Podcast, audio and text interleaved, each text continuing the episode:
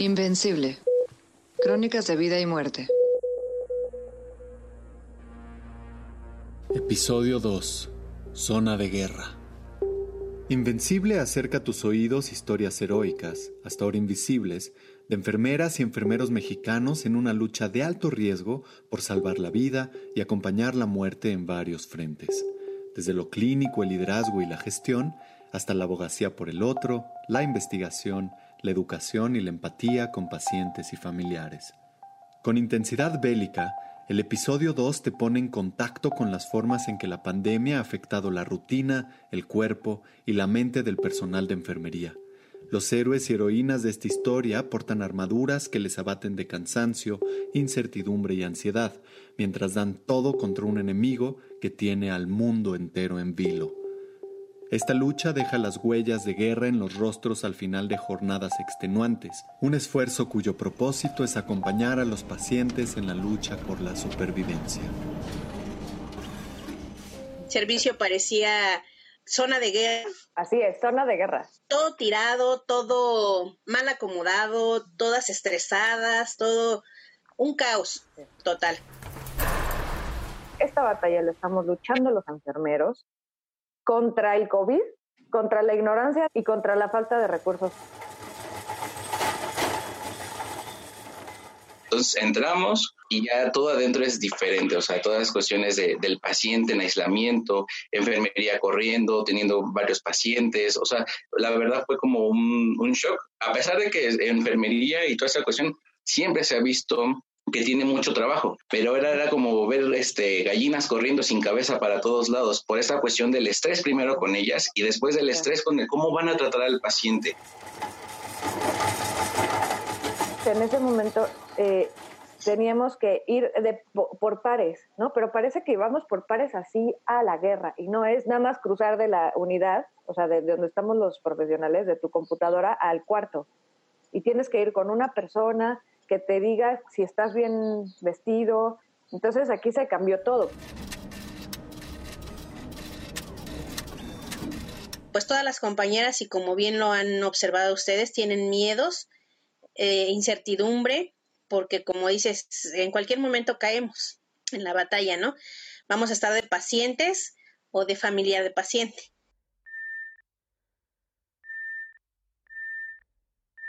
Uh, ahorita en, todos estos meses yo tengo a mi hijo, pero pues ahora sí que se tuvo que quedar con sus abuelos. O sea, lo veo igual por videollamada, llamadas por teléfono y cosas así, porque pues sí, obviamente el miedo sigue y sigue latente hasta la fecha, hasta el día de ahorita, hasta el día de hoy. No podemos bajar esa guardia. Ya ese estrés de algunas es como decir, si yo soy la titular porque tengo los conocimientos de, este, de enfermera crítica, ya no puedo, o sea, ya me rebasó totalmente. Y las otras compañeras que están en este aprendizaje es de, veo que mi compañera está en crisis y yo cómo le ayudo y entro también en crisis. Entonces, o personal que también en otras áreas le decían, bueno, ustedes todavía tienen trabajo, dicen, bueno, todavía estamos este, como salvaguard, este, pues sí, fuera del área, pero cuando dicen, ¿saben qué? Ya rebasó todo esto, van a tener que entrar, es una cuestión de frustración, de decir, ¿y qué va a pasar? ¿Cómo, cómo me voy a sentir? Y todo es por el desconocimiento. De verdad que cuando ya vemos a las enfermeras como el antes y el después, cuando están en, en la unidad COVID, el semblante les cambia mucho, pero mientras es una barrera muy fuerte el poder, este, o sea, no saber qué es lo que hay si la jefa de servicio entra en pánico, todos entran en pánico. Y todos entran en angustia, en estrés y se complica en mala situación.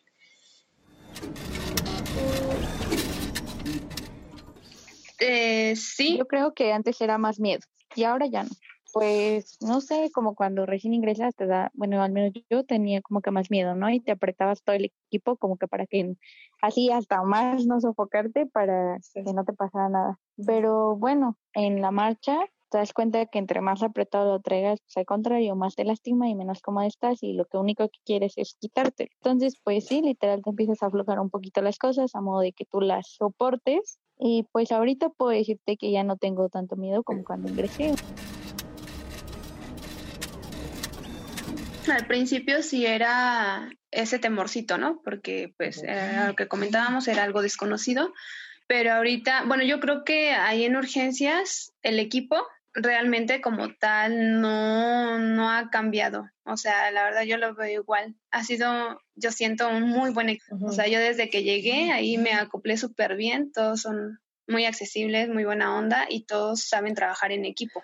La jefe, por decir, también es, yo creo que pieza clave de que el equipo sea así, todos, todos se apoyan y yo creo que sí, es eso, que hemos estado más unidos, pero también parte de lo que yo creo que siempre hemos conservado es el buen humor. Entonces tienes riesgo porque tus necesidades fisiológicas no se atienden. Riesgo porque hay un radio de paciente enfermera muy precario y, además pues tienes 50 personas eh, con COVID o sospechosas COVID que también pueden infectarte a ti, más la precariedad del, del equipo personal por varias situaciones, sobre todo pues porque hay un desabasto mundial increíble.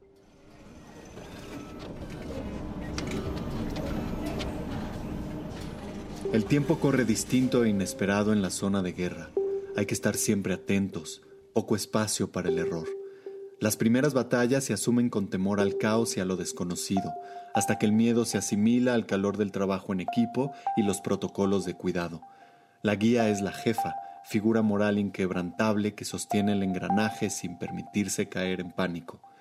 Con dificultades para respirar, para ver, para palpar, los distintos componentes del equipo de protección personal o EPP implican mayor concentración, esfuerzo físico y templanza emocional en el acompañamiento de pacientes.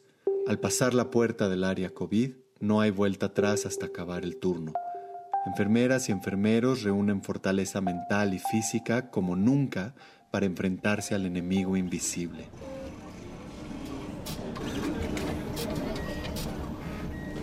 Eh, la entrada al turno es a las 8 de la mañana, de 8 de la mañana a 8 de la noche llegas a las siete y media, pasas a la supervisión, que es donde te dan tu equipo de protección personal. Este, pues ya pasas al vestidor, que es eh, que está muy cerca ya de la entrada o transfer y ya en el vestidor pues hay unos lockers, dejas tus cosas. La recomendación es que pases al baño y hagas tus necesidades porque si no lo haces en ese momento van a pasar muchas horas para que vuelvas a salir.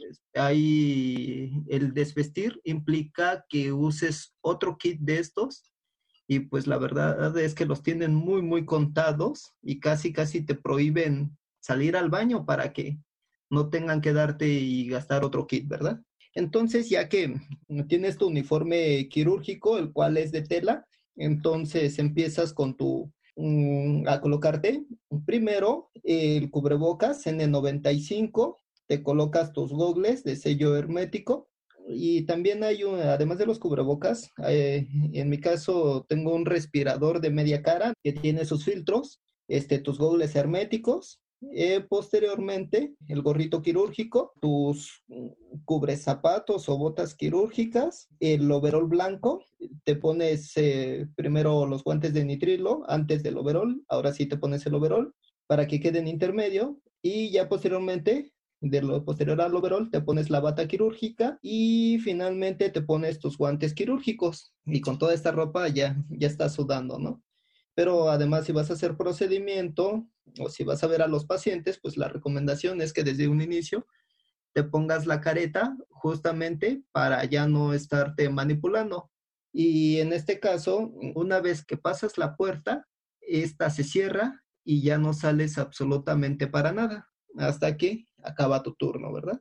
Todo este equipo hace que sudes demasiado, que te deshidrates, que tengas taquicardia, cefalea, mucha sudoración, que al final del día terminas con, pues así, empapado y descompensado. Y eso hace que pues no estés fisiológicamente al 100% porque andas corriendo, andas de aquí para allá y encima de todo, pues le sumas una situación relacionada al uniforme. Y a veces estos respiradores ya para principalmente quienes los usan diario, les va lesionando el puente de la nariz o el pómulo eh, o algún área en donde se haga mayor presión con el respirador. Entonces son situaciones que además de tu carga de trabajo, debes de lidiar con las cuestiones del uniforme o equipo de protección personal. Y pues esto, estas 12 horas sí son muy, muy desgastantes. De hecho, el primer día que estuve con estas 12 horas, una vez que me retiré el uniforme, de verdad que mis zapatos es como si los hubiera metido a una cubeta de agua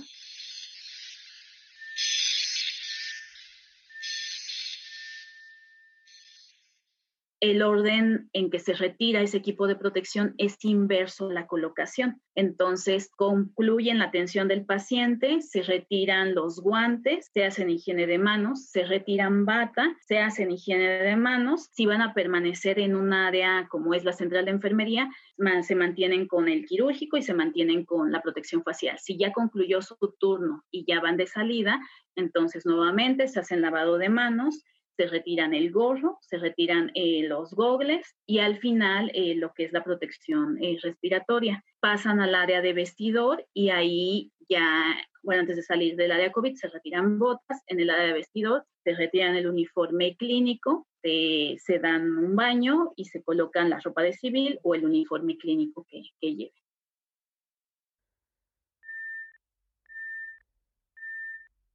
Eh, es difícil escucharte, no sé si te está pasando que, ¿qué dijiste? Que le pasas a pinefrina, ¿qué? Porque no, no, te escuchas. Traer el guante para colocar la fijación de la venocrisis, se te pega el apósito en los guantes, ya lo echaste a perder, tienes que salir o pedir otro, y el salir implica otra vez quitarte la bata, volverte a asear, quitarte esos guantes, volverte a poner. Sientes que es una pérdida inmensa de tiempo porque no terminas. Es un mundo de trabajo y dices, chin, ya me falló esto y ahora me voy a tardar más, no voy a terminar, tengo todo que hacer esto, esto, esto, esto, esto. Son mil cosas.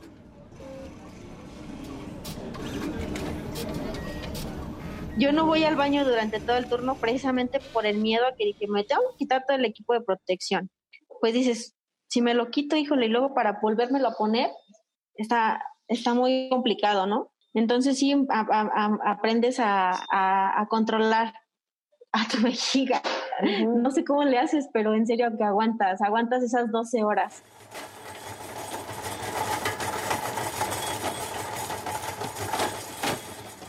Pues realmente sí fue algo difícil porque vamos a lo mismo, ¿no? Como no conocíamos bien exactamente qué conllevaba el traer el, el EPP, los gogles, o sea, totalmente se empañaban, o sea, realmente, o sea, fue un horror porque no veías nada, no, se, no pierdes el, el sentido también del, del tacto, con los tres guantes que traes, o sea, para canalizar realmente también fue así muy difícil, porque sí, o sea, no veías, no sentías. Y, y en parte también, eh, bueno, yo creo que sirvió mucho para darte cuenta realmente de, de, pues sí, de todas las habilidades, ¿no? Antes cuando eras estudiante decías, ay, este, no sé, a lo mejor todavía tenías como el de equivocarte a lo mejor cuando canalizabas, ¿no? Y decías, bueno, lo voy a intentar otra vez. Pero aquí cuando es una urgencia y que pierdes todos esos sentidos, o sea, realmente te das cuenta que lo, lo sabes hacer y que lo puedes hacer a pesar de que no tienes como tal todas esas eh, o sea, lo que antes tenías, ¿no? Que no ves, no, no sientes y entonces, este, pues sí tienes que sacar como que todas tus habilidades que, que no sabías que tenías.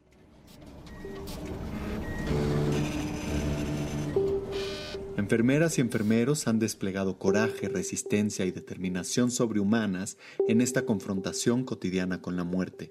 En el siguiente episodio de Invencible, estas voces nos acercarán a la enfermedad del COVID-19, sus cuidados, complicaciones, desarrollo y algunas de las investigaciones más recientes al respecto.